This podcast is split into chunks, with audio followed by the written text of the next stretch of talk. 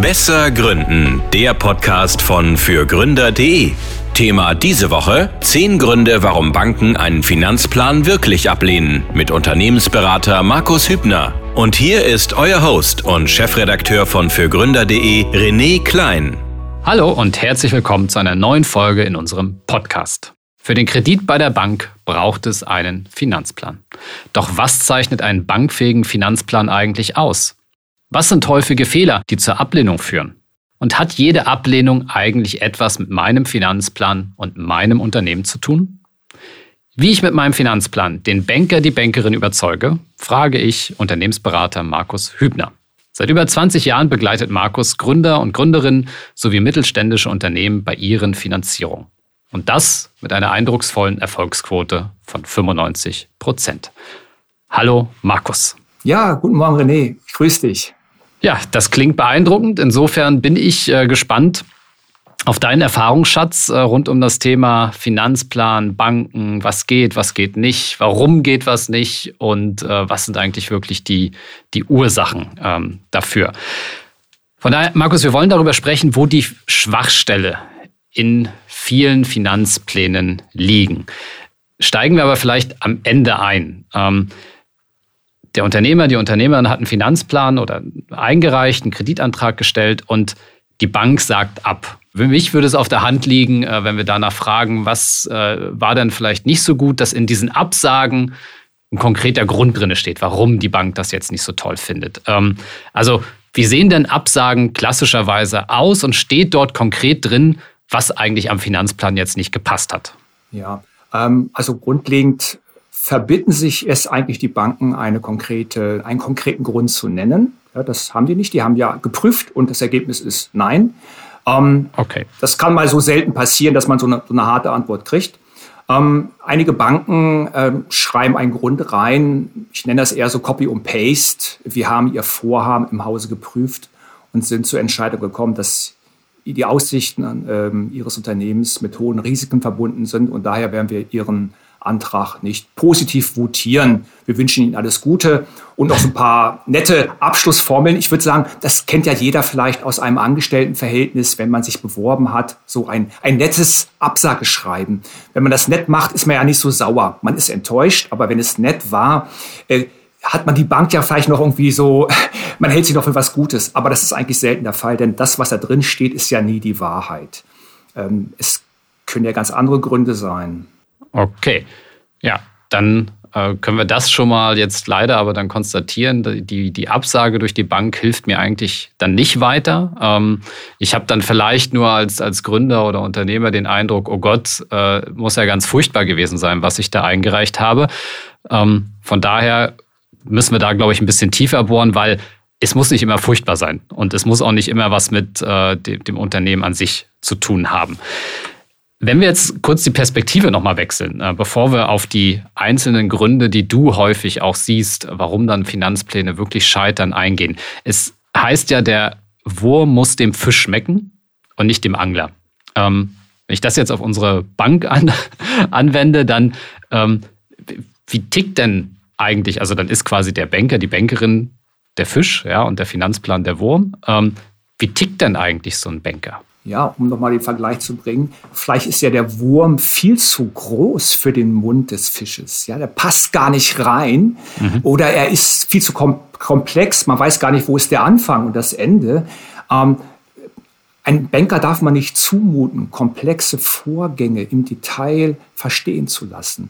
Ich würde sagen, das ist ein häufiger Grund, warum sich ein Angestellter einer Bank mit einem Vorhaben auch nicht weiter beschäftigen möchte, weil er merkt, ich müsste mir das ja alles durchlesen, ich müsste das recherchieren, ob diese Behauptungen des jungen Unternehmers stimmen. Ähm, und weil mir so viel Informationen geliefert werden, muss ich viel zu viel prüfen. Ich habe viel zu viel Verantwortung und das kann ich gar nicht übernehmen, weil mir fehlt schlicht einfach die Erfahrung oder auch die Kollegen, die haben die gar nicht. Und das ist eigentlich einer von vielen Fehlern.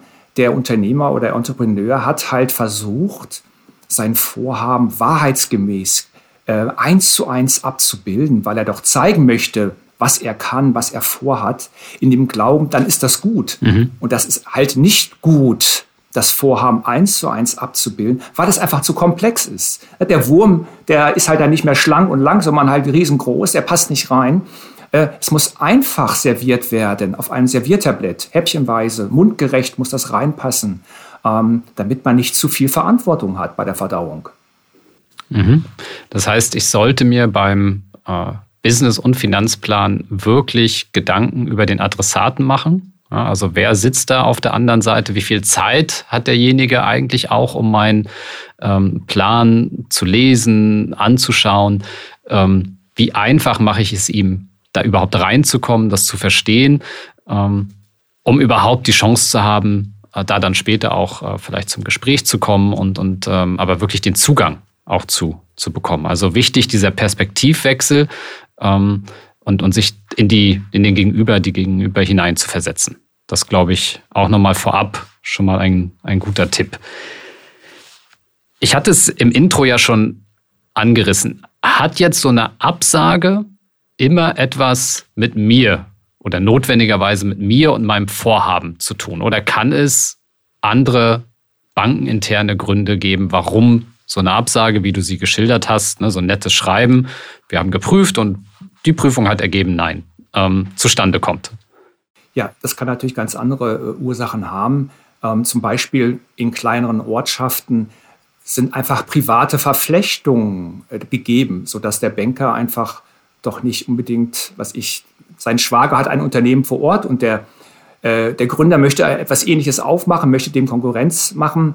Ähm, also das kann sehr leicht passieren, dass man einfach Mitbewerber kennt persönlich und dann doch nicht etwa jetzt diesen neuen fremden Menschen vielleicht auch, der in diesem Ort etwas aufmachen möchte, ähm, ihn auch noch dann vergünst, begünstigt, einen Kredit zu bekommen, damit sein Kumpel, sein Freund, sein, sein Onkel oder sein, sein Bruder schlechtere Geschäfte macht. Das passiert in Kleinstädten sicherlich häufiger als in einer Großstadt. Die Chance natürlich in einer Großstadt sowas zu erleben ist minimal. Mhm. Aber da haben wir natürlich andere Verflechtungen, dass natürlich gerade in einer Großstadt die Bank vielleicht in dieser Branche schlechte Erfahrungen gerade gemacht hat in den letzten Jahren. Und äh, wenn jemand dann da rein möchte, ist die Bank einfach schon ja belastet. Nur die eine Bank, vielleicht nicht eine andere Bank und sagt deswegen ab. Ähm, aber ein dritter Grund kann natürlich auch sein, dass schlicht und einfach die fachlichen Voraussetzungen dieses Antragstellers nicht gegeben sind. Ja, und deswegen auch dieses schöne Ablehnungsschreiben, das ja nicht persönlich sein soll. Also nach dem Motto, hey, du, du kannst es einfach nicht mit deinen 22 Jahren mit 200.000 Euro einen äh, E-Commerce-Shop aufmachen. Das kriegst du nicht hin. Ne? Du scheiterst, mhm. könnten ja einige sagen. Du hast keine Erfahrung, du hast nur die Idee, die Wunschvorstellung und das können wir einfach nicht finanzieren. Äh, und das verkauft man natürlich äh, kommunikativ anders. Mhm. Und wir können festhalten, es gibt manchmal Gründe, die haben nichts mit mir zu tun. Darauf habe ich zumindest bei der einen Bank auch äh, keinen Einfluss. Das muss ich einfach auch mal berücksichtigen, wenn so ein Ablehnungsschreiben kommt. Ähm, du hast ja eine, eine, mögliche Lösung auch schon aufgezeigt. Hey, dann probier es halt bei einer anderen Bank. Ähm, also das auch schon mal ähm, nur zu einer Bank gehen oder zu denken, nur weil es bei einer Bank nicht geklappt hat, äh, wird es bei einer anderen nicht klappen, ähm, ist, glaube ich, der, der falsche Weg. Ähm, spielt auch das Timing eine Rolle? Ja, das ist die wichtigste Variable, die es gilt zu optimieren. Ähm, ich möchte jetzt etwas machen. Ich habe schon vielleicht ein bisschen getestet. Ich bin überzeugt, das wird funktionieren, sage ich aus meiner Sicht als, als Gründer. Aber wie wirke ich dabei? Komme ich vielleicht zu früh an die Bank heran, weil ich noch gar nicht so viel bewiesen habe? Oder ich habe noch gar nichts bewiesen, dass meine Idee funktioniert. Der Zeitpunkt ist wichtig und dann auch natürlich dementsprechend die Höhe der Finanzierung, die ich dann äh, beantragen möchte. Je mehr Beweise ich natürlich schon erbracht habe in meinem jungen Lebensalter als Gründer, ein Monat, ein halbes Jahr, zwei Jahre, desto mehr kann ich natürlich auch fordern bei einer Bank, weil ich ja schon nachgewiesen habe, ich kann das auch. Mhm. Habe ich aber wenig vorzuweisen, dann habe ich ja eine Behauptung, eine These, die ich versuche natürlich bestmöglich zu untermauern. Ähm, aber dann ist ja die Frage schon, wie viele sollte man finanzieren und wie viel könnte man bekommen? Und das ist ja der entscheidende Fehler, den man macht. Ich will ja aus meiner Sicht den bestmöglichen Betrag haben, wo ich als Unternehmer denke, der wäre für mich gut und richtig, aber sicherlich nicht für die Bank, mhm. weil das viel zu viel ist oder auch viel zu wenig. Tja, das ist eine interessante äh, Dilemmasituation an der Stelle. Wie, wie würdest du die auflösen, beziehungsweise ähm, was sind so quasi Hinweise oder woran kann man sich orientieren, damit eben nicht genau das passiert? Ich komme dahin, habe vielleicht ein gutes Vorhaben, aber ich frage einfach zu viel. Oder andersrum, ich frage einfach zu wenig und der Banker mit seiner Erfahrung sieht auch, hey, das, das ist eigentlich zu wenig. So, ähm, wie treffe ich diesen, naja, im, im Startup-Sprech würde man sagen, Sweet Spot. Ähm, also was sind so Guidelines für weder zu viel noch zu wenig? Ja, äh, fast schon eine metaphysische Frage, ähm, zu welchem Zeitpunkt ich welchen Betrag ja finanzieren sollte. Ähm, allgemein gesagt, wenn ich jetzt gerade beginne, ein Unternehmen zu gründen und ich möchte in den Markt rein, dann habe ich ja Annahmen gebildet, dass so und so etwas laufen wird. Also die zukünftigen Umsätze basieren aus meinen Plänen, aus meinen äh, Unterlagen. Aber ich habe noch wenig Beweise dafür, dass das funktioniert. Das heißt, es wäre doch jetzt für den Geldgeber ein höheres Risiko, wenn man diesem Gründer viel Geld anvertraut, im Vergleich, wenn er weniger benötigt, um in den Markt hineinzukommen. Ähm, weil er noch gar nicht genau weiß, für was brauche ich das eigentlich? Bin ich wirklich sicher in der Planung? Zu wenig Geld kann aber auch bedeuten, man äh, unterschätzt das ganze Szenario der Gründung, des Aufbaus. Und ein Banker könnte sagen, mit so wenig Geld möchte er in den Markt rein. Da habe ich ja schon andere Unterlagen gesehen. Nee, der überschätzt das ja, der ist gar nicht Herr der Dinge. Das können wir nicht machen. Genauso gut kann er argumentieren, was so viel Geld ähm, ist er denn jenseits jeder ökonomischen Vernunft? Ähm, das ist doch viel zu viel, auch wenn der Banker es ja nicht weiß. Der Banker ist kein Unternehmer. Aber natürlich hat er ein Gespür und eine Erwartungshaltung, weil er doch in der Regel doch vielleicht Vergleichswerte kennt. Und daher muss man halt versuchen, das ist natürlich sehr schwierig, was ist ein richtiger Geldbetrag? Also es gibt nicht den richtigen, aber man muss gucken, wie viel brauche ich denn mindestens und wie viel sollte es sein? Kann man mit weniger starten, ist ja die Frage. Allerdings würde ich schon mal als Untergrenze einen Betrag nennen. Hängt natürlich von der Branche ab, aber wenn wir jetzt im Dienstleistungssektor auch anfangen, also unter 30.000 bis 50.000 Euro, sollte man nicht an eine Bank herantreten und ein Förderdarlehen beantragen. Wer darunter meint, ich brauche nur 15.000 Euro, das wäre ja richtig. Für den Moment brauche ich vielleicht nur 15, aber vielleicht brauche ich nach einem halben Jahr 50.000 oder 100.000. Und so würde man doch erkennen, dass man einen Planungsfehler macht. Denn das mögen Banken natürlich überhaupt nicht, dass man jetzt alle drei Monate ankommt. Ich brauche Geld. Mhm. Aber Geld brauche ich nicht für den Moment, sondern für den Aufbau. Und daher ist das die elementarste Frage, zu welchem Zeitpunkt finanziere ich welchen Betrag. An den beiden Parametern würde ich sagen, scheitern über 90 Prozent aller Finanzierung, wenn sie scheitern. Mhm. Stichwort realistischer Kapitalbedarf. Ne? Das ist, äh, glaube ich, das Thema. Ist natürlich kein richtig und, und, und falsch. Ähm, es gibt halt lediglich, passt es in das Finanzierungskonzept der Bank, also passt meine Finanzierung auch ähm, äh, zu, zu, der Bank. Wenn wir darüber sprechen, was sind denn mögliche Fehlerquellen, um eben diesen Kapitalbedarf nicht realistisch ähm, einschätzen zu können, starten wir vielleicht ganz vorne im Finanzplan. Ähm, du hast ja auch schon angedeutet, wie lange brauche ich denn, um eigentlich in den Markt zu kommen? Wie schnell entwickeln sich meine Umsätze? Ähm, wo sind da die Stolpersteine, die dann wiederum dazu führen, dass eben mein Kapitalbedarf nicht realistisch ist? Anhand der Investitionsplanung kann ich ja noch gar nicht erkennen, jetzt reicht das aus oder reicht das nicht aus. Man würde sich ja spätestens den Liquiditätsplan anschauen äh, wie sind die Zahlungsüberschüsse oder habe ich, ab welchem Zeitpunkt habe ich den sogenannten Break-Even? Äh, wann sind die Zahlungsüberschüsse höher als die Auszahlungen? Mhm. Und da kann man ja sofort erkennen, passt das oder passt das nicht. Wenn ich Gründer bin und ich, egal welche Dienstleistung ich anbiete, und ich sage dem Banker, nach zwei Monaten bin ich im Plus, ja, ich brauche, ich bin sofort drin im Markt, äh, alle wollen mich haben, da würde ich schon sagen, kann passieren, aber in den seltensten Fällen. Das ist schon mal ein Planungsfehler. Mhm. Zeige ich aber äh, das andere Extrem vielleicht, ich brauche anderthalb Jahre, um als Dienstleister in den Markt reinzukommen, weil ich vorsichtig planen möchte. Das heißt ja, ich muss anderthalb Jahre auch meine Kosten mitfinanzieren, anteilig. Und dann zeigt man ja auch schon, man ist vielleicht gar nicht so überzeugt von seiner eigenen Idee. Ähm, also es darf nicht zu lang sein, aber auch nicht zu kurz. Aber wenn jemand sagt, ich brauche 15.000 Euro, ich bin im zweiten Monat im Break-Even und ich bin Dienstleister, mache mich zum ersten Mal selbstständig, dann macht er entscheidende Fehler natürlich. Er ist selbst überzeugt. Vielleicht möchte er das ja auch präsentieren, er ist selbst überzeugt, aber nicht mit 15.000 Euro.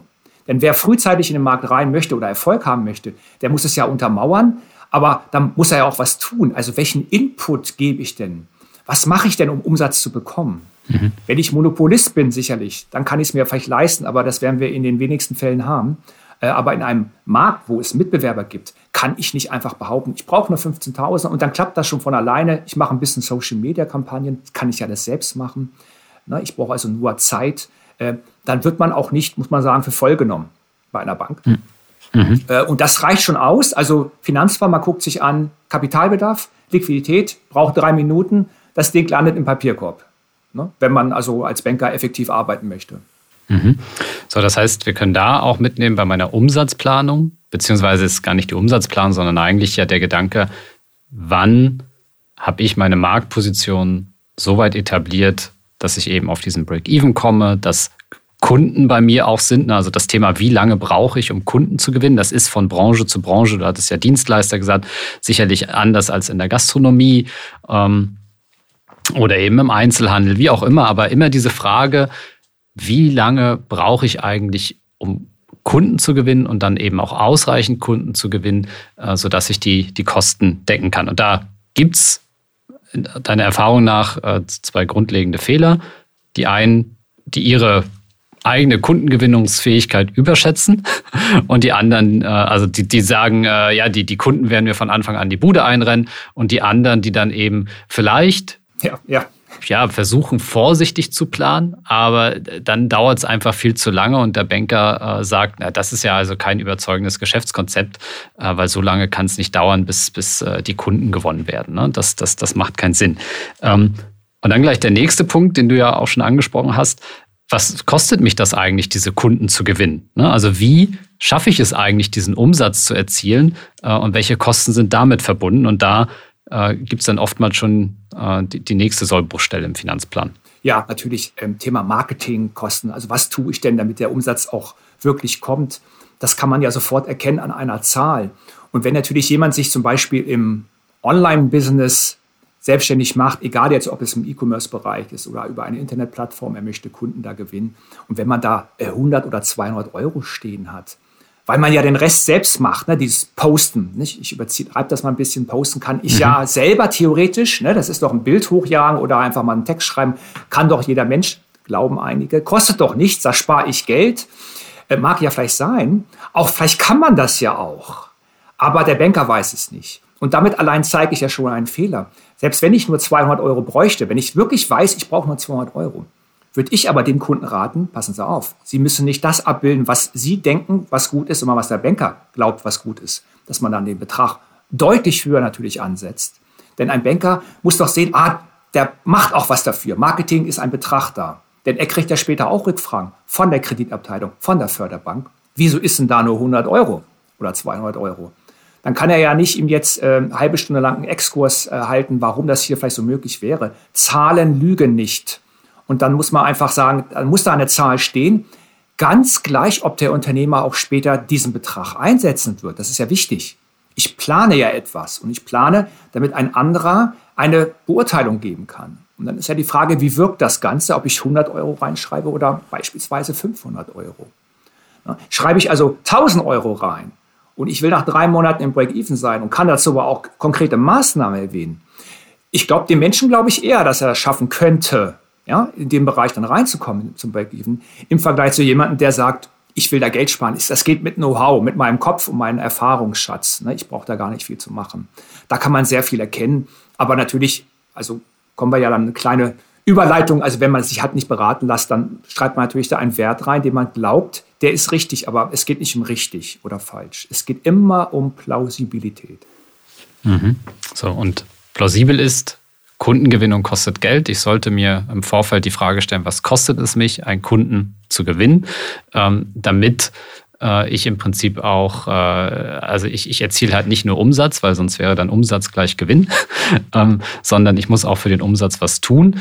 Ähm, und da ich in dem Moment halt schon Kundengewinnungskosten habe, habe ich natürlich auch einen ganz anderen äh, Kapitalbedarf an der Stelle, weil es mich einfach mehr kosten wird, den Umsatz zu erzielen. So, und dann nähern wir uns aber vielleicht schon wieder diesem realistischeren Kapitalbedarf. Stichwort Kosten. Ähm, ein Kostenblock, äh, der, der häufig vielleicht vergessen oder zu gering äh, geschätzt wird, äh, hatten wir mit Marketingkosten jetzt schon. Ähm, welche Kosten fehlen denn sonst so aus deiner Erfahrung in der Praxis, äh, die dann auch wiederum dazu führen, dass der Kapitalbedarf nicht passt und dass der Banker relativ schnell erkennt, oh, hier hat jemand nicht gut geplant?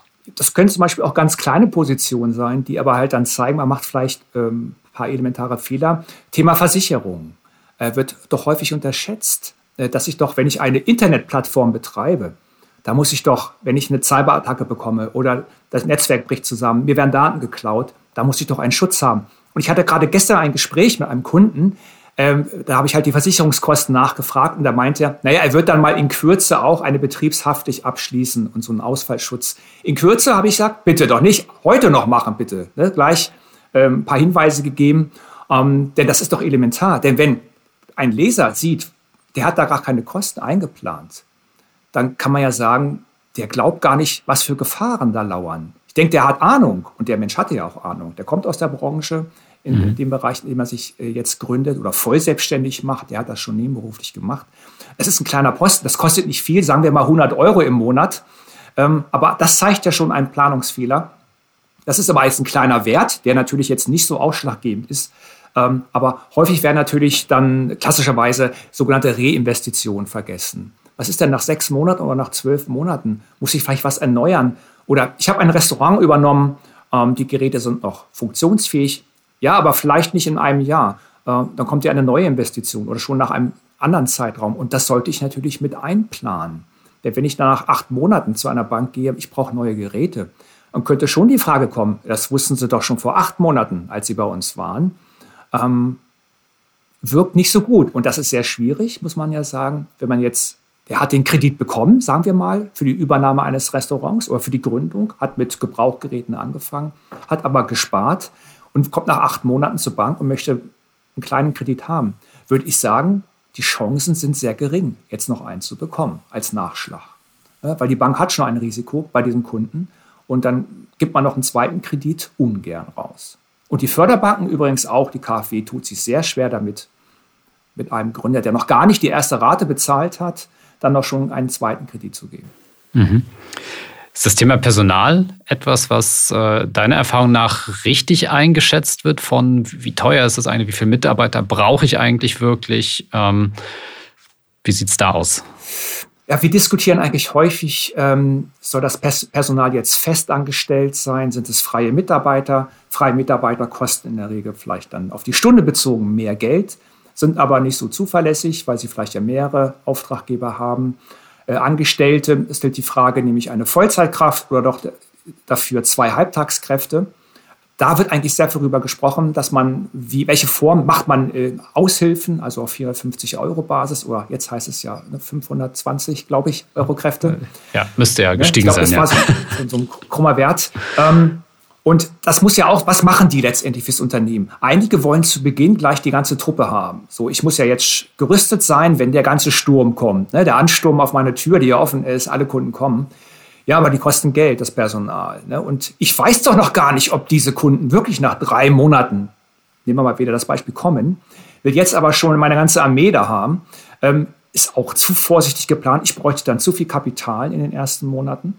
Dementsprechend habe ich natürlich mehr äh, Kapital zu finanzieren, wo wir dann sagen könnten, naja, man hat vielleicht eine gewisse Summe erreicht. Aber man guckt ja auch an, auf welche Bereiche verteilt sich die Investitionssumme. Auf Investitionsgüter, die ja einen gewissen Gegenwert haben. Oder sind es doch überwiegend Betriebsmittel, also laufende Kosten? Das muss auch in einem gewissen Verhältnis stehen. Äh, da tun sich Banken auch schwer, wenn man 100.000 Euro finanziert. Und es sind 100.000 in Betriebsmittel, also in weiche Sachen, die keinen Gegenwert haben, weil ich einfach die ganze Truppe für ein halbes Jahr mitfinanzieren möchte. Und das schon mal dann 50.000 Euro ausmacht. Mhm. Was ja auch in manchen, ähm, da kommt es dann, glaube ich, auf die Förderbedingungen an und auf die Kreditbedingungen, ja dann auch gar nicht geht. Ne? Also dann äh, ist der Kredit zwar, ne, dann heißt es, ja, wir finanzieren mit Kredit XY Richtig. Äh, bis 100.000 Euro, aber man muss ins Kleingedruckte schauen. Und, und oftmals steht dann eben, ah, Betriebsmittel aber nur bis 30 oder eben bis 50, wie auch immer. Ne? Also bis 50 jetzt, das haben die zum Glück, du sprichst das KfW Startgeld an, eigentlich das bekannteste Programm für Gründer. Das geht ja jetzt bis 125.000 Euro. Aber wir hatten da immer eine sogenannte Betriebsmittelgrenze von 50.000. Ist aber eigentlich ja richtig, denn die KfW möchte nicht einem Gründer 80.000 Euro für Ware geben. Mhm. Macht seinen Online-Shop auf, will aus China tote Produkte kaufen, die er dann hier über Umwege ne, bekommt. Das Schiff ist erstmal im Hafen drei Monate, dann kommt es hier an. Dann verkauft er die über Amazon und äh, weiß es ja noch gar nicht. Ne? Also die Grenze ist ja nicht jetzt äh, gehalten, weil wir dem Gründer wenig gönnen an Ware, weil mit mehr Ware kann er ja mehr auch leisten, sondern auch, auch nach dem Vorsichtsprinzip. Ne? Also das, ähm, man weiß ja noch gar nicht, kann er das. Natürlich können wir auch anders finanzieren über andere Fördermöglichkeiten, wo wir dann keine Grenzen haben.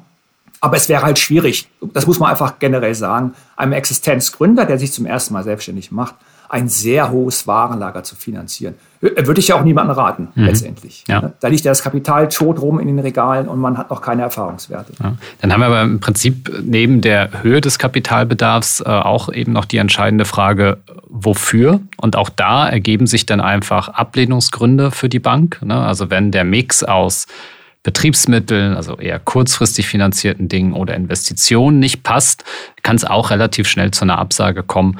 Ähm, weil ich da einfach nicht, nicht hingeschaut habe. Ne? Mein Kapitalbedarf mag, mag von der Höhe passen, aber in der Zusammensetzung ähm, passt es dann wiederum nicht. Und da gilt es halt uns als Kreditnehmer oder als Antragsteller auch der Bank das zu erklären, weil es ist ja auch nicht einfach zu definieren, was ist denn nun Betriebsmittel. Zum Beispiel die fremdprogrammierte Website ja, mit allem Pipapo, die man sich erstellen lässt für 10.000 Euro. Es ist ein immaterielles Wirtschaftsgut. Es ist ein Investitionsgut ja, keine Betriebsmittel. Und, aber da können wir nicht erwarten bei der Bank, das weiß doch die Bank. Das müssen wir denen sagen. Also man kann schon gewisse Positionen als Investitionsgut verkaufen, damit die Bank halt sieht, ah, da ist ja ein Verhältnis auch gegeben. Mhm. Und nicht halt, das ist ja ein, auch wieder ein Fehler, den man auf alle Punkte sagen könnte. Wir dürfen es niemals der Bank überlassen, eine Entscheidung zu fällen, was das sein könnte. Mhm. Wir müssen das vorsorglich denen mitteilen, damit die das nicht selbst entscheiden. Das, das wissen die ja gar nicht eigentlich. Und im Zweifel ist das halt Betriebsmittel. Und dann sehen die halt, ist ja nur Betriebsmittel. Nein, wenn man richtig rangehen würde, auch begründet, ähm, ein Online-Shop, ja, ähm, das ist erstmalig ein Investitionsgut. Mhm. Also auch das vielleicht schon mal als Tipp. Ne? Äh, die Zahlen sprechen halt nicht für sich. Ja? Ich muss es erklären. Äh, ich muss auch die, den Interpretationsspielraum einengen, äh, sondern ich gebe vor, äh, so ist es und mache es damit auch schon wieder für die Entscheidung durch den Banker, die Bankerin eigentlich viel einfacher. Also ich, ich leite im Prinzip auch, auch dahin mit einem gut geschriebenen Finanzplan. Für viele Gründer, Gründerinnen, Unternehmer ja auch so ein Thema, wie sieht es eigentlich mit dem eigenen Gehalt aus? Ähm, was schreibe ich da rein, damit es der Bank passt? Oder was machen, die, was machen viele falsch? Ja, ein, ein, ein, eine wunderbare Frage, weil das ist eine Masterfrage, die eigentlich auch in fast jedem Bankgespräch auftauchen wird. Weil es ist teilweise wirklich äh, nicht rational, was da gefragt wird. Äh, die häufigste Frage kommt, wenn man das Geschäftsführergehalt sieht, also man gründet eine GmbH und hat auch für sich ein Gehalt angesetzt, kommt die Frage, die auch gemein sein könnte, was wegen so wenig Gehalt machen Sie sich selbstständig? Sie haben doch vorher viel mehr verdient. Das ist natürlich eine Fangfrage. Mhm. Denn es ist ja idiotisch. Es ist ja völlig idiotisch, in einer Planung das einzutragen, was ich verdient habe, weil ich sage, naja, ich war vorher gut angestellt bei VW, jetzt mache ich mich selbstständig.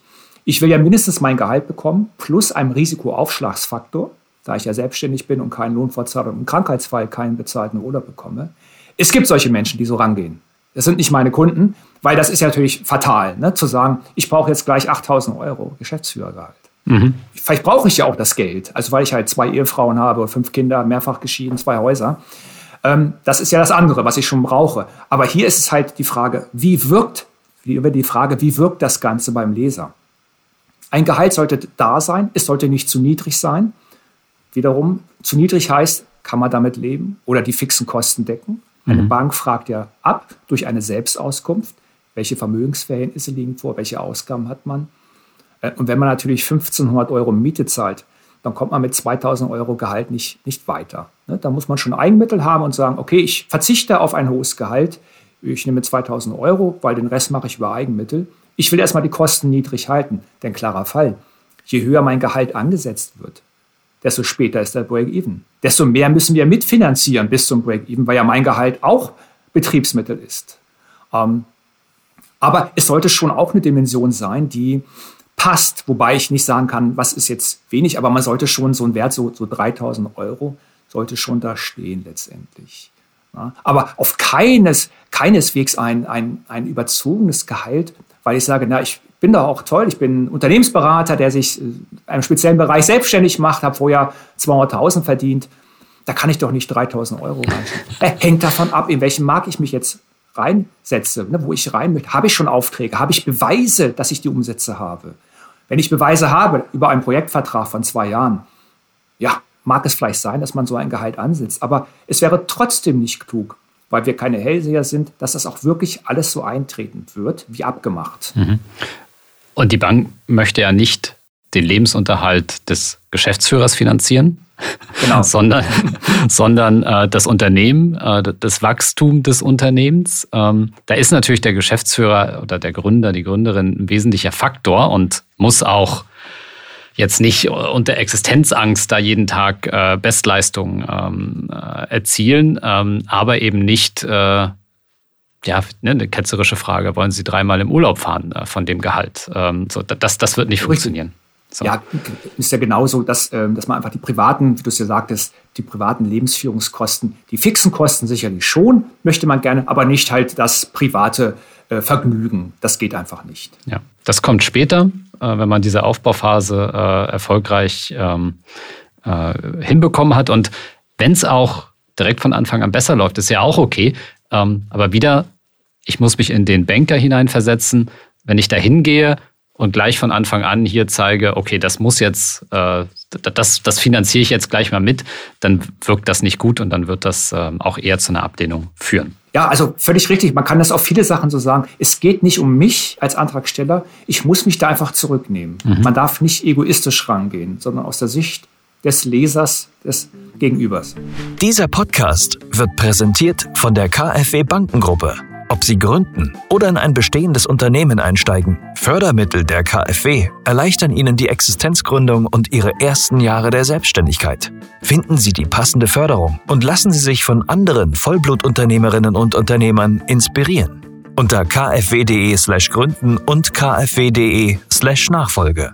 Alle wichtigen Infos dazu finden sich auch in den Shownotes dieser Folge hast gerade das Stichwort Eigenmittel äh, schon genannt. Also wie ich ja auch im Prinzip ähm, die, die Anlaufphase finanzieren kann, dass ich mich bei meinem Gehalt zurücknehme. Das Thema Eigenmittel, Eigenkapital spielt bei der Finanzierung. Ich möchte zwar Fremdkapital haben, ähm, aber es kommt zur Sprache. So. Und, und es ist auch ein wichtiges Thema. Äh, was passiert dort meistens, was dann zu einer Ablehnung führt?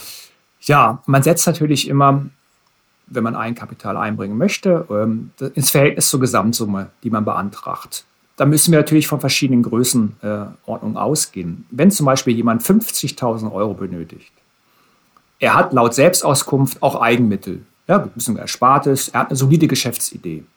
Mhm. Ich würde nicht unbedingt jetzt verlangen bei 50.000, hm, da musst du vielleicht 15 Prozent mit reinbringen. Das wären ja äh, 7.500 Euro.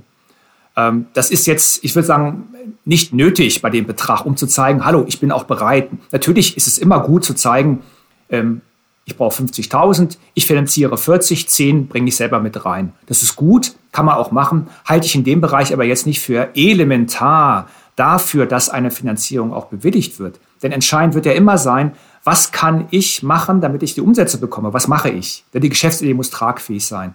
Nur weil ich viel Eigenmittel einbringe, ist meine Geschäftsidee ja nicht umso besser. Mhm. Ja, das Verhältnis natürlich zwischen Eigenkapital und Gesamtkapitalbedarf ist besser, aber damit kann ich keinen Blumentopf gewinnen, wenn ich sage, ich habe 30 Prozent Eigenmittel. Ja, der Rest muss doch finanziert werden. Ähm, bei höheren Beträgen natürlich kommen wir gar nicht umhin.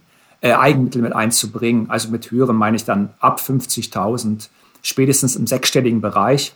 Also zum Beispiel bei 200.000 Euro, äh, da, da, muss ich schon 20, also 30.000 Euro mit einbringen. Darunter wäre es einfach nicht klug. Geht auch darum, dass es einfach auch genügend Studien gibt, äh, also im Ratingverfahren, Unternehmen, die halt einen kleinen Anteil Eigenkapital haben, haben ein erhöhtes Ausfallrisiko. Mhm.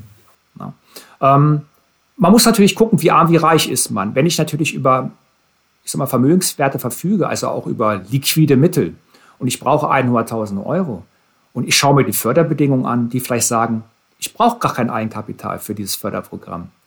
Das ist wieder Theorie. Praxisbezogen natürlich heißt das, der möchte alles fremdfinanzieren, alles über einen Förderkredit, der über Steuermittel eingespeist wird. Sein eigenes Geld möchte er schön am Aktienmarkt besser anlegen, ne, Opportunitätskosten, ähm, ist natürlich absolut unklug. Ja? Was geht, ist ja hier nicht entscheidend, sondern wie wirkt, wieder ein häufiger Satz von mir, wie wirkt das Ganze denn? Mhm. Ich habe 60.000 gespart, ich brauche 100.000 und bin ich bereit, ein bisschen was davon mit einzubringen? Ähm, taktisch, auch das ist ganz, ganz wichtig. Aber auch hier bringt es ja nichts. Oh, ich super, ich habe 60, ich bin so überzeugt, ich bringe 60.000 mit rein, dann finanziere ich nur noch 40. Ja, also ich habe mehr Eigenmittel, ist natürlich betriebswirtschaftlicher Schwachsinn. Ja, man muss es so deutlich sagen, weil das Eigenkapital ist ja schon versteuert worden. Also Eigenkapitalgründung ist sehr, sehr teuer. Mhm. Wäre ein eigener Bereich. Äh, das glauben viele nicht, ne? aber ähm, es ist Nonsens, muss man einfach so abbügeln. Ähm, und auch, äh, es wäre ein Ablehnungsgrund. Zu viel Eigenkapital ist ein Ablehnungsgrund. Glaubt man auch nicht. Ne? Weil wer so viel hat, der hat ja noch mehr, könnte man so vermuten vielleicht. Also auf das richtige Verhältnis äh, kommt es an und ähm, ja. auch vielleicht eine Erklärung, wo es herkommt. Ähm, ja, da kann man ganz viele Fehler machen. Ich habe gerade letztens äh, einen Businessplan bekommen, ähm, der wollte knapp eine Million Euro finanzieren und hat auch 100.000 Euro, also so 10 Prozent als Eigenmittel deklarieren wollen. Mhm. Und jetzt kommt der Hammer. Also er hatte auch schon einen Berater engagiert, also diese abgebildet bei der Bank. Ich gebe schon mal das Ergebnis bekannt. Äh, und dann habe ich da gelesen, dass diese Eigenmittel gar keine Eigenmittel sind. Sondern die wollte er sich über ein Finanzportal, dessen Namen ich wirklich noch nie gehört habe, und ich kenne eigentlich alle Namen, sich holen. Das schreibt er auch so rein, der Bank. Mhm. Also wo ich mich frage, wie kann man das noch äh, nüchtern machen überhaupt, einer Bank zu sagen, ich bringe 100.000 Euro Eigenkapital mit rein, es ist aber eigentlich fremdes Kapital. So, so, sobald die Bank davon erfährt, dass es fremdes Kapital ist, ist es ja kein fremdes Kapital mehr. Kommt das Geld aber von Oma oder Opa oder von Onkel Erika ne, und ähm, ist es ja private Zuwendung, streng genommen wäre das auch kein echtes Eigenkapital. Aber was die Bank nicht weiß, macht einem ja auch nicht heiß. Ähm, private Zuwendung, äh, solange der Unternehmer sagt, das ist mein Geld, es liegt auf mein Konto, dann will niemand wissen, wo es herkommt. Wenn man natürlich gefragt wird und man antwortet, ja, das ist ein privates Darlehen, mhm. ohne zinslos, ja, das ist auch nicht gut. Das wird dann nicht als echtes, also je nachdem Eigenkapital gewertet. Mhm. Das sollte man geschickt verkaufen. Streng genommen geht das, aber ähm, ich würde es vermeiden.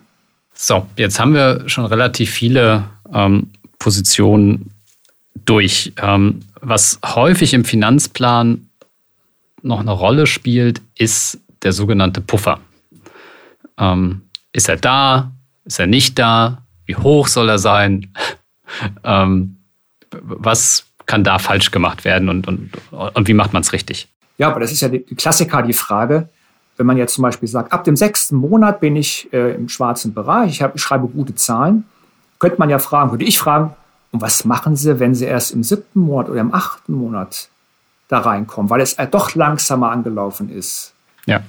Und da ist aber nichts da, ne? da ist ja null Minus, ähm, da muss man schon eine Antwort parat haben. Entweder hat man halt Eigenmittel noch in der Hinterhand, weil man sie auch nachgewiesen hat, ich besitze auch was. Wenn aber der Banker sieht, da sind keine Eigenmittel vorhanden, muss man auch nicht. Man, man kann ja nicht erwarten, dass man reich ist und liquide. Mhm. Deswegen sollte man natürlich einen Puffer einbauen, je nach Branche natürlich unterschiedlich. Da würde ich jetzt nicht pauschal etwas sagen. Aber ähm, ich muss ja meine Kosten sicherstellen. Und wenn ich Personal habe und Miete zu zahlen habe, dann sollte ich doch wenigstens für na, zwei Monate die Kosten sicherstellen können. Ja, also ein Liquiditätsüberschuss der Liquiditätsplan soll ja nicht so aussehen, dass ich bis kurz vor Null stehe irgendwann und sage, hey, super, das ist gut. Ja. Das ist ja der Puffer eigentlich, an dem ich auch als Experte sofort erkenne. Also ich würde sagen, daran erkennt jeder Banker sofort, wurde solide geplant. Gibt man also was ab, was bis kurz vor Null geht, mhm. kann man schon wegschmeißen. Ne? Weil das ist dann äh, akademisch, äh, theoretisch geplant. Super, ich bin immer im, im grünen Bereich, ja. aber habe keinen Puffer. Ähm, da ist, kann man jetzt nicht pauschal sagen, wie viel als absolute Zahl. Es muss halt passen zur Branche. Und natürlich zu meinem Werdegang. Bin ich schon Jungunternehmer und ich habe äh, Erfahrungswerte. Ja, hängt von der Kostenstruktur ab, aber wenn ich jetzt in, ich will ja in was Neues hinein, ich will irgendwas mich erweitern, neu aufbauen, dann brauche ich dafür einen Puffer. Der darf aber auch wiederum nicht zu hoch sein. Denn wenn ich sage, ich brauche einen Puffer von x Monaten, zeigt das doch vielleicht einem Banker, oh, der ist sich also unsicher, mhm. weil das ja doch ne, was, was Neues ist. Der will für ein halbes Jahr mitfinanzieren, weil er nämlich gelesen hat, super, günstige Zinsen und ich will halt den Betrag haben. Das höre ich, höre ich öfter raus. Ich will schon die, die 100.000 mitnehmen. Wenn ich sage, das müssen wir aber rechtfertigen. Mhm. Ja, wenn ich also nur 50 brauche, äh, natürlich kann man das ja alles noch ein bisschen aufblähen, aber dann kann man nicht sagen, 50.000 für einen Puffer.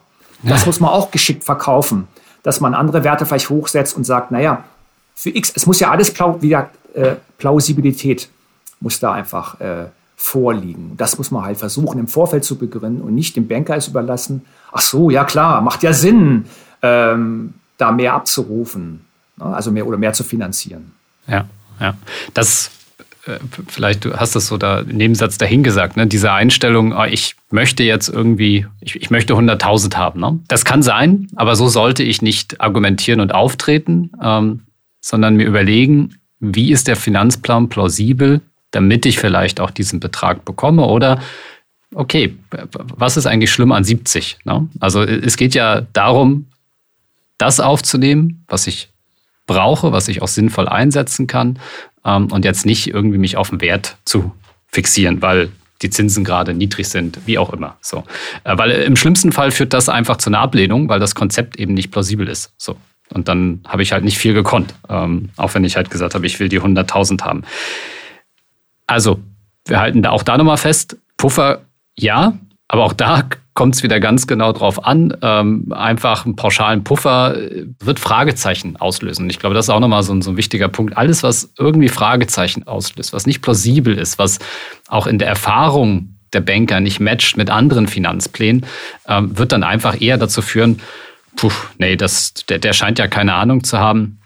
Äh, das, das lehnen wir jetzt einfach mal ab. Der Finanzplan ist nicht gut. So, auch wenn die Idee vielleicht, vielleicht toll ist. So. Ähm, ich habe da kein Zutrauen.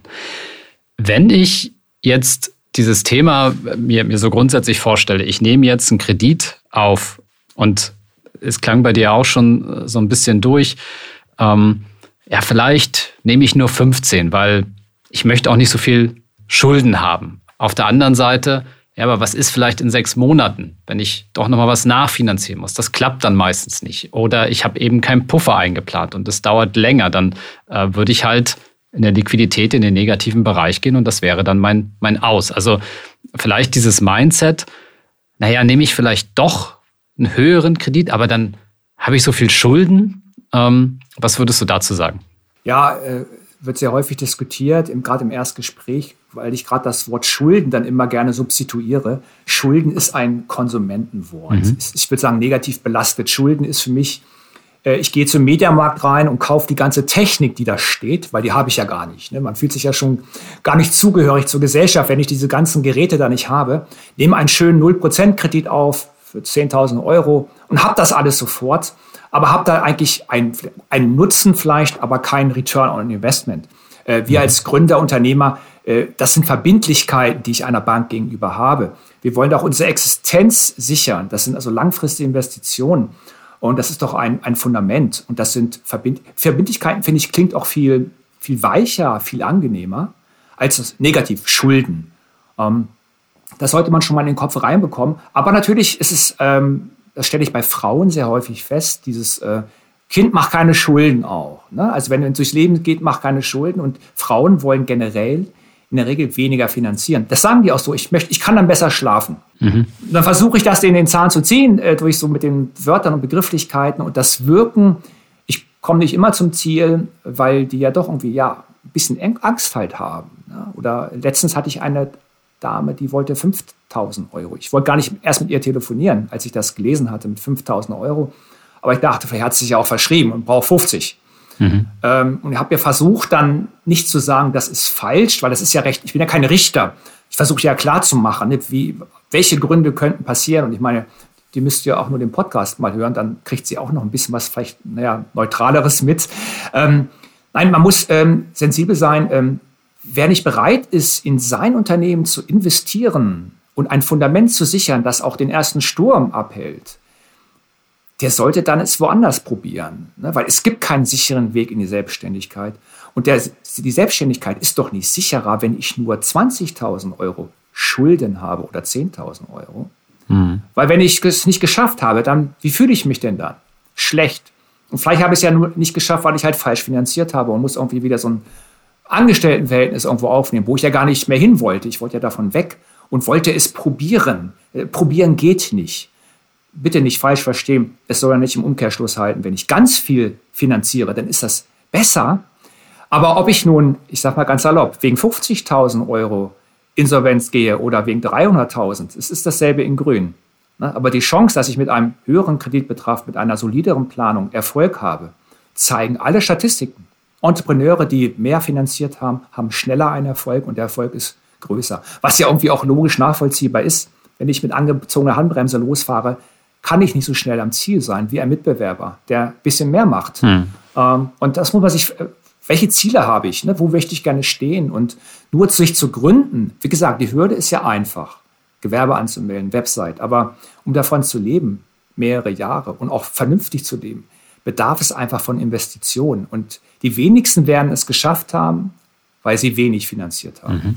Ne? Das werden dann andere Faktoren sein, aber die wenigsten werden es sein, ich würde sagen, kaum jemand wird nach fünf Jahren sagen, puh, mal gut, dass ich nur 10.000 Euro investiert habe. Alles lief dann gut. Da würde ich ja eher sagen, ja.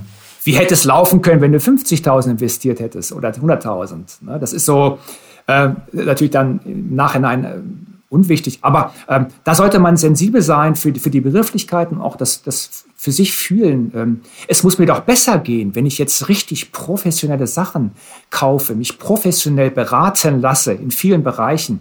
Denn meine Aufgabe ist ja nicht, dass ich alles mache. Ich muss doch von meiner Geschäftsidee die Kompetenz haben. Und alles andere kaufe ich ein zum Marktpreis von Experten.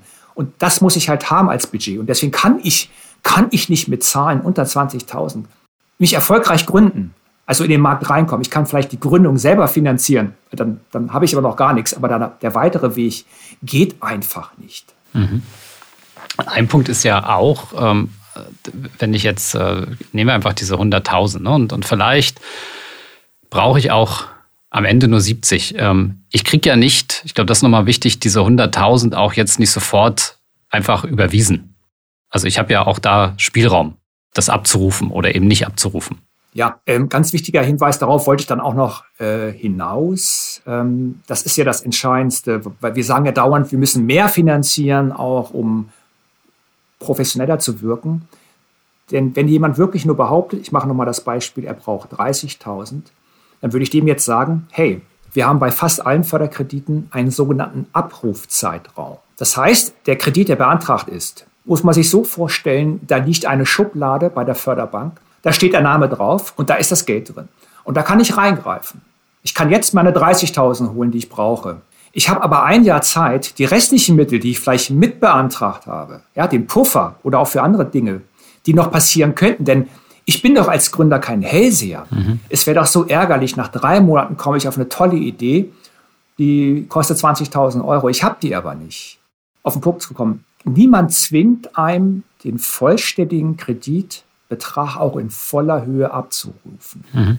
Das heißt, wenn ich die 100.000 beantragt habe, die ich aber auch natürlich rechtfertigen muss, es muss ja plausibel sein, ich rufe aber nur 70.000 Euro ab, dann habe ich natürlich auch nur von 70.000 die Zinsen zu zahlen und muss auch nur von 70.000 natürlich die Tilgungsraten dann bedienen. Der Rest geht quasi wieder zur Förderbank. Ne? Aber man hat ein Jahr die Opportunität, ähm, darauf zuzugreifen. Und das ist doch das Entscheidendste, warum. Ich würde sogar behaupten, jeder Gründer, weil es gründen ja viele ohne Fremdkapital. Ne? Die sagen ja, ich mache Bootstrapping und irgendwie so ganz klein, ich wachse. Ich sage falsch, Jeder muss anfangen, eigentlich mit einem Kapital, mit einem Kredit, weil er doch kein Hellseher ist, was in den ersten zwölf Monaten passiert. Hat er nämlich die tolle Idee nach drei Monaten, ich brauche jetzt Geld. Ja, aber ich kriege ja das Geld nicht von heute auf morgen. Das ist ja auch ein Prozess. Mhm. Wenn ich aber jetzt weiß, ich habe Zugriff auf dieses Geld, dann zeige ich doch eine gewisse Unternehmerfähigkeit. Ich plane vorausschauend. Vielleicht kann ich noch kurz das Beispiel bringen, jetzt aus den Corona-Zeiten, die wir ja haben, also immer noch haben oder auch hatten. Da gab es ja sogenannte Corona-Kredite. Sehr zinsgünstig, mit also wirklich sensationellen Bedingungen. Ähm, da habe ich auch plädiert, jetzt sollte jeder Unternehmer, das war Mai 2020, habe ich gesagt in einigen Vorträgen, ich weiß es noch, wer weiß, wie der, was im nächsten Winter kommt. Ja, der lange Lockdown. Niemand wusste mit sieben Monaten. Ich würde jetzt raten, Liquidität vorzufinanzieren. Mhm. Die gab es ja schon, die Kredite. Einige haben es gemacht, ganz wenige. Aber der Großteil, ach wieso, ist doch alles wieder offen, alles ist gut. Ach nein, das war ja nur so eine Eintagsfliege. Ja, und dann im Winter, was war los? Da haben sie natürlich da ganz, ganz, ganz schnell, schnell, aber schnell passiert ja nichts. Ne? Und als Unternehmer muss ich einen Schritt schneller sein als der Markt. Mhm. Äh, deswegen dieses vorausschauende Plan ist einfach wichtig, denn ich kann ja nichts verlieren mit einem Kredit. Ja, ich muss ihn ja nicht abrufen. Mhm. Ja. Ähm, und das ist doch die, äh, die Handlungsmöglichkeit jetzt für meinen Aufbau. Und ganz wichtig, denn auch wenn man sagt, naja, ich habe doch ein paar Überschüsse auch schon eingeplant, äh, aus dem Cashflow, also den Zahlungsüberschüssen, da investiert man nicht. Denn im Zweifel nimmt man dann die billige Lösung, ne, weil es ja schmerzt, aus dem eigenen Portemonnaie jetzt was rauszunehmen. Man sollte immer schauen, wo will ich hin, was brauche ich dafür. Und wenn dann die Lösung die beste ist, dann sollte ich die auch vielleicht langfristig finanzieren und nicht aus meinem Ersparten, weil das schmerzt ja doch immer, ne, kurzfristig da reinzugreifen. Mhm. Zum Abschluss des Podcasts und auch der, der Fehler kommen wir jetzt nochmal zu einem Punkt, den du einerseits schon ganz am Anfang erwähnt hattest, als es um die Person ging. Also wir haben jetzt über viele Fehler im Finanzplan gesprochen. Ähm, lass uns jetzt nochmal zum, zum Schluss auf das Thema Bankgespräch, also Jetzt agiert der Gründer, die Gründerin mit dem Banker ähm, und auch nochmal auf die Person kommen. Also was bringe ich mit, um auch das wiederum zu rechtfertigen, was ich dem, dem Banker, um, um was ich den Banker frage. Also nochmal dieses Thema, ähm, wie viel hängt von der Person ab? Ähm, was, was läuft da falsch? Ver verkaufe ich mich zu gut, nicht zu gut? Äh, und dann auch noch, Jetzt geht die Person ins Gespräch und muss eigentlich nur noch die letzte Hürde nehmen und viele stolpern bei dieser Hürde. Ja, also der, ich sag mal, der Finanzplan oder halt auch weitere Unterlagen, äh, die sind ja sogenannte die Bewerbungsmappe. Ich bewerbe mich ja letztendlich um einen Kredit. Das wird gelesen und ich hoffe ja, dass ich zu einem Gespräch eingeladen werde. Das ist ja das erste Ziel. Ähm, so, da habe ich das erste Ziel erreicht. Das ist aber eher so eine ja, notwendige Bedingung. Und dann muss ich ja das, was ich ja formuliert habe, ich habe ja Behauptungen aufgestellt, ne, die irgendwie vielleicht gut klingen, die plausibel klingen. Und ein Banker ist natürlich ein Profi. Der in einem Smalltalk-Gespräch fängt man ja so an. Man will ja auch vielleicht eine gewisse, man ist ein bisschen nervös, das wird man ein bisschen aufbauen, man will sich ja kennenlernen. Denn darum geht es ja. Der Banker hat eins, Menschenkenntnisse. Und er weiß sofort, sofort im ersten Gespräch, ob derjenige auch wirklich das geschrieben hat, was da drin steht ob er das kann oder ob das irgendwie nicht zusammengeklaut worden ist ne, oder von jemandem Fremden vielleicht. Ähm, äh, das sind ganz einfache Fragen, ähm, denn er möchte ja natürlich schon wissen, ja, die einfachste Frage ist ja, was ist denn, wenn es nicht so läuft nach sechs Monaten? Mhm. Nehmen wir den Break-Even wieder alt an. Also man muss ja vorbereitet sein. Der Banker will ja nicht, dass der Gründer oder der Unternehmer das erzählt, was er schon geschrieben hat. Das braucht er ja eigentlich nicht. Macht er natürlich schon, man will sich ja kennenlernen und was haben Sie bisher gemacht? Fassen Sie doch mal zusammen. Aber dann geht es ja ins Eingemacht und dann kommen halt so Fragen. Ähm, also, dass sie so viel Umsatz erzielen, halte ich für ausgeschlossen. Wir haben ja andere äh, Gründer schon gehabt, die planen weniger ein. Auf solche Fragen sollte man natürlich vorbereitet sein, ne? dass man einfach damit konfrontiert wird, denn dann geht es darum, wie reagiere ich darauf? Ja? Und nicht, was sage ich, sondern ich muss ja auch ein bisschen was zeigen, äh, dass ich da ein bisschen professionell agiere.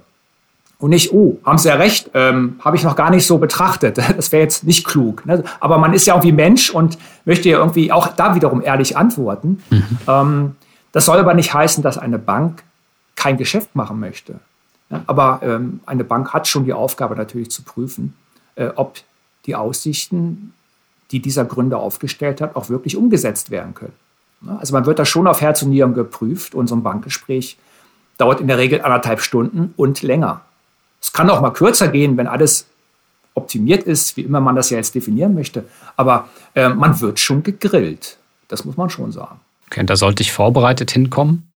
Erlebst du es, dass diese Vorbereitung doch unterschätzt wird? Also es gibt ja so Typen, die sind sehr überzeugt von der Geschäftsidee und weil die haben das vor, das war ihr Traum, die haben darauf hingearbeitet und ähm, weil die haben ja keine Vergleichswerte auch, aber sind sehr von sich selbst überzeugt und die sagen mir dann auch vor dem Gespräch, ich hatte mal einen Fall, weil den Satz werde ich nicht vergessen, ähm, Herr Hübner, ich bin ich bin sowas von überzeugt, dass die Bank mir heute Geld geben wird. Also das wird, das wird klappen heute. Mhm. Ich meine, positives Denken ist ja gut, aber woher will er das denn wissen eigentlich? Ne, der Banker will ja jemanden erstmal kennenlernen. Also man darf nicht zu souverän auftreten. Ne? Nach mir die Sinnflut und ich bin, ich bin Graf Koks. Ne? Also da muss man halt gucken, wer ist man? Wenn man 22 Jahre alt ist, dann kann man nicht auftreten wie ein einfach Experte, der das schon 30 Jahre lang gemacht hat als Angestellter vielleicht. Ne? Also mhm. ähm, auf Augenhöhe ist wichtig. Wir sind keine Bittsteller, die jetzt die Vot, den Banker, irgendwie ähm, versuchen zu umgarnen. Äh, wir dürfen aber auch nicht über ihn stehen. Das haben nämlich einige auch vor, so, hey, das sind doch Förderbedingungen, du haftest doch gar nicht, das Risiko ist doch viel kleiner für dich als Bank. Da, wir wollen doch nur 100.000. Das höre ich halt sehr häufig. Es geht doch nur um 100.000. Ähm, und wenn es nur um 10.000 geht, eine Bank gibt doch kein Geld raus, wenn man nicht an das Vorhaben glaubt, wenn der Kredit immer nicht kreditwürdig ist. Ne? So, also die, die, die Überschätzung, äh, wie Banken arbeiten oder ticken, ja, also sehr, sehr heterogen, würde ich das mal vorsichtig äh, äh, beschreiben. Mhm. Und im Endeffekt, solche Gesprächssituationen kann man ja im Vorfeld auch trainieren. Ne? Beispielsweise mit dir als Berater, ähm, sich, sich das einfach mal wirklich zu simulieren, damit ich da einfach dann nicht noch den letzten entscheidenden Fehler mache, ähm, obwohl ich eben, ne, vielleicht beim Finanzplan, wir haben ja so viele Fehlerquellen besprochen, da ist alles tipptopp, aber wir müssen es einfach sagen, im Gespräch kann ich auch den besten Finanzplan äh, quasi äh, obsolet machen und der wird mir nicht helfen, wenn ich im Gespräch nicht überzeuge oder da irgendwo ähm, falsch abbiege, keine Antwort weiß oder falsch antworte. Da hilft mir dann auch der beste Finanzplan nichts. Also Achtung nochmal bei dem Gespräch, das nicht auf die leichte Schulter zu nehmen und zu glauben, ah, ich werde jetzt schon eingeladen, ähm, dann wird das schon gut gehen. Weil sonst würde mich die Bank doch nicht einladen. Ne, dann habe ich doch schon gewonnen eigentlich. Ne, die machen doch keinen Termin. Ein Banker muss auch Termine machen, äh, damit er seinen Arbeitsplatz rechtfertigt. Ne? Ja. Also, und, und Banker haben auch Spaß dran. Es geht ja um Macht. Das muss man ja ganz klar sagen. Ja, die wissen ja auch, was, das will er verdienen in den ersten drei Jahren. Und ich sitze hier mit meinen 14,5 Monatsgehältern und meinen Boni und kann darüber entscheiden. Oder ich habe einen großen Einfluss, ob der jetzt seinen vielleicht vermeintlichen Traum verwirklichen kann. Och, die lasse ich mal herkommen. Äh, es ist schon so ein Gehabe ne, bei den Banken. Das will ich jetzt nicht pauschalisieren über alle, das geht ja auch gar nicht, aber ein Großteil schon. Es gibt Gespräche, wo ich als Berater eigentlich schon sagen würde, da können wir eigentlich wieder rausgehen. Mhm. Warum macht man diesen Termin überhaupt?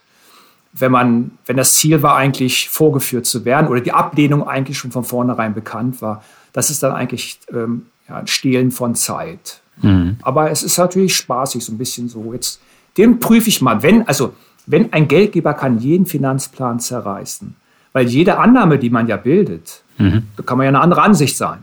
Ne? Die, es geht nicht in gut und nicht in schlecht, äh, aber man muss natürlich argumentieren, ähm, warum man die gebildet hat. Und natürlich, jeder meiner Kunden wird ja bei mir, also dann, wir machen ja Testfragen, ich prüfe die ja vorher, das könnten Fragen sein. Aber es geht ja nicht darum, dass dann der Gründer oder der Unternehmer die richtige Antwort gibt, weil für Fachfragen bin ich ja als Berater eigentlich zuständig. Aber er muss ja immer, man muss immer oben gucken im Trichter, was kann er mit seinen Kompetenzen erzielen, damit er auch diese Tätigkeit ausüben wird, die er plant. Das muss er ja können letztendlich und nicht mathematische Berechnungen rechtfertigen, ja, die hochkomplex sind. Aber die Annahmen natürlich, was kann er machen? Wie will er Umsatz machen? Was sind seine Maßnahmen? Und da muss man ihm vertrauen. Und das können Banker halt sehr leicht herausfinden. Ob das auswendig gelernt ist, so standardmäßig, ja, das steht ja sehr häufig drin. Äh, wir machen ein bisschen Social Media Marketing. Das war's. Äh, das ist deren Marketingplan. Und das ist natürlich nicht zielführend. Mhm. Ne? Weil das kann man ja Copy und Paste in jeden anderen Businessplan auch reinkopieren. Ja. Markus, wir haben viele Stolpersteine äh, besprochen, ähm, wo es quasi zur, zur Ablehnung durch die Bank kommen kann.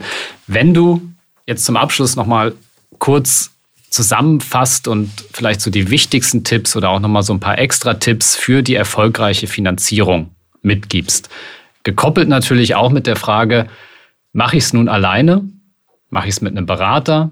Oh, ein Berater kostet ja Geld. Du bist Berater, aber wie stehst du dazu? Beziehungsweise was ist auch deine Erfahrung? Ja, das ist wundervollste, beste Frage zum Schluss, kommt die wichtigste eigentlich, denn ich glaube schon, dass doch jetzt der Hörer irgendwie herausbekommen hat, meine Güte, das ist ja doch ganz schön komplex. Was es so geben kann, so Stolpersteine. Und dann frage ich jetzt den Hörer, der sich das fragt, woher willst du denn wissen jetzt, was der richtige Kapitalbedarf ist? Woher willst du denn jetzt wissen, welcher Puffer richtig ist? Und, und, und, und, und. Ich könnte also 100 Fragen stellen. Mhm. Das ist aber auch nicht schlimm, dass man das nicht weiß. Denn dafür, du hast ja die Überleitung gemacht, gibt es ja Experten, die das wissen sollten. Konjunktiv sollten. Es gibt Berater, so wie ich zum Beispiel, die das machen. Ähm, wenn ich zu Gericht gehe und ich habe ein kompliziertes Thema dort, dann nehme ich mir ja auch einen Rechtsanwalt, weil der kann das. Der kann mich da verteidigen oder ich kann jemanden anklagen. Der bringt ja auch Beweise vor. Er trägt Beweise vor, damit der Richter ein Urteil fällen kann im Sinne seines Mandanten. Dafür kauft man den Rechtsanwalt ein. Und hier für die Interaktion Bank muss ich sagen, wer meint, das alleine machen zu müssen, es ist auch schon mal ein Planungsfehler. Denn was nützt mir denn, wenn ich sagen kann, ich habe ein paar tausend Euro an Beratungskosten gespart, wenn ich nachher keinen Kredit bekommen habe?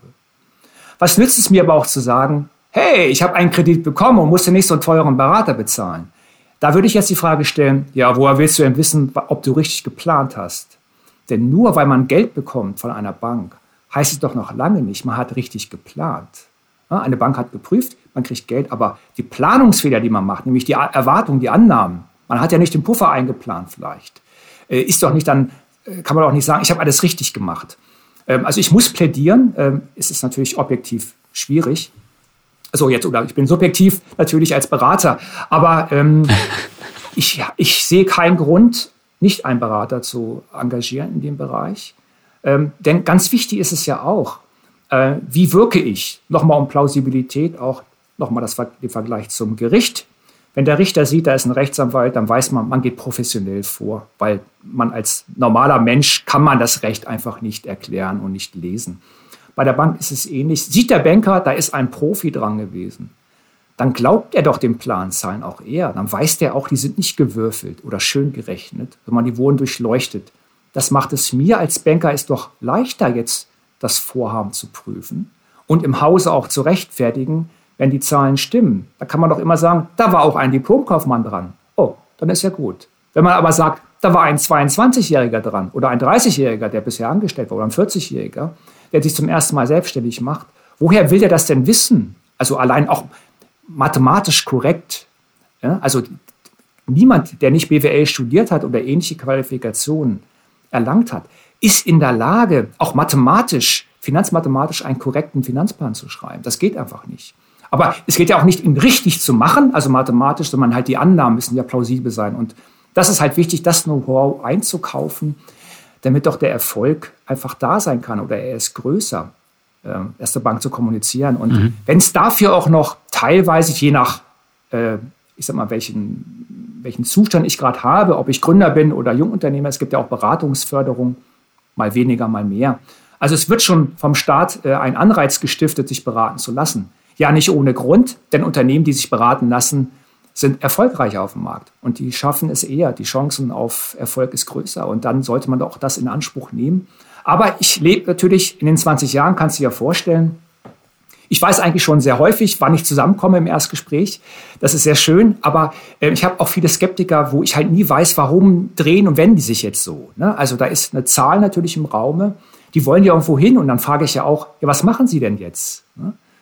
Ist, sucht man sich einen Berater, der günstiger ist, der kann es aber vielleicht gar nicht. Oder man macht es erstmal allein, ich kann ja alleine hin, aber das ist, dann verbrennt man ja auch. Mhm. Ich weiß es nicht. Ich bin noch nicht auf den Trichter gekommen. Ich glaube, ich muss noch ein paar Jahre machen als Berater, um da eine Lösung zu finden. Aber ich muss, ich muss plädieren, äh, es geht doch um die eigene Existenz und den Aufbau. Eine einmalige Investition zu tätigen in einen Experten, um zum Ziel zu kommen. Und wenn man natürlich, man muss den richtigen finden, das muss ich natürlich ganz klar sagen. ähm, kann ich nur natürlich raten, wenigstens doch mal ein Erstgespräch zu führen mit jemandem unverbindlich. Das tut auf jeden Fall nicht, nicht weh. Und jetzt nochmal in Tweetlänge deine Zusammenfassung. Hey, so klappt es bei der Bank. Okay, ähm, schau, wo du gerade stehst. Hast du wenig Beweise vorzubringen für dein Vorhaben, weil es etwas Neues ist, was bisher noch nicht so am Markt ist? Ist es sehr schwierig, eine Bank zu überzeugen? Dann solltest du vielleicht mit nicht so hohem Kapitaleinsatz beginnen, aber natürlich zeigen, immer rechtfertigen, warum sollte die Geschäftsidee fruchten. Ähm, hast du schon einige Beweise sammeln können, den sogenannten Proof of Concept? Ist der einfach erwiesen? Dann ist es leichter, Geld zu bekommen und dann kann man auch ein wenig mehr Geld verlangen.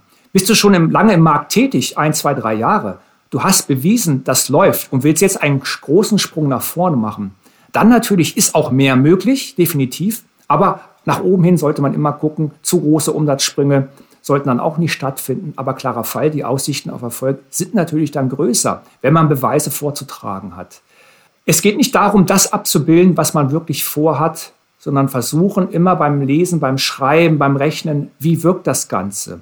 Auch wenn ich weiß, ich habe da eine Lücke gefunden, ich kann da ganz viel Geld machen, sind das Annahmen und der Leser muss das nicht schlucken. Also immer versuchen, ähm, weniger ist mehr. Das kann man, glaube ich, in vielen Bereichen jetzt so sagen.